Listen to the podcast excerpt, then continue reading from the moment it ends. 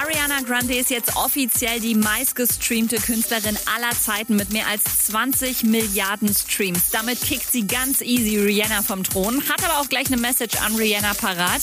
Bring mal bitte langsam dein neues Album raus, damit wir wieder Plätze tauschen können. Ich glaube, das denken gerade viele Fans. Die warten ja schon eine gefühlte Ewigkeit auf das neue Rihanna-Album. Aber sie will ja jetzt angeblich erstmal ein Kochbuch droppen. Sorry, I'm booked.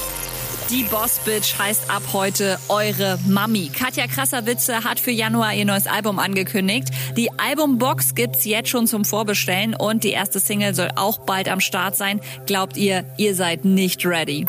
Nura ist mit ihrem neuen Buch, das seit Anfang August draußen ist, aktuell schon auf Platz 10 der Bestsellerliste. Die erste Auflage ist komplett vergriffen, aber keine Panik, es wird schon nachgedruckt, schreibt sie. Kanye West will eine christliche Version von TikTok starten, quasi mit zensierten Videos, die im Einklang mit seinem Glauben stehen. Äh, ja, war klar, dass jetzt alle aus Gag bei Twitter tanzende Jesus-Videos posten, oder? Update mit Claudi on Air. Jetzt auch als Podcast. Für tägliche News in deinem Podcast-Player. Abonniere I Love Music Update.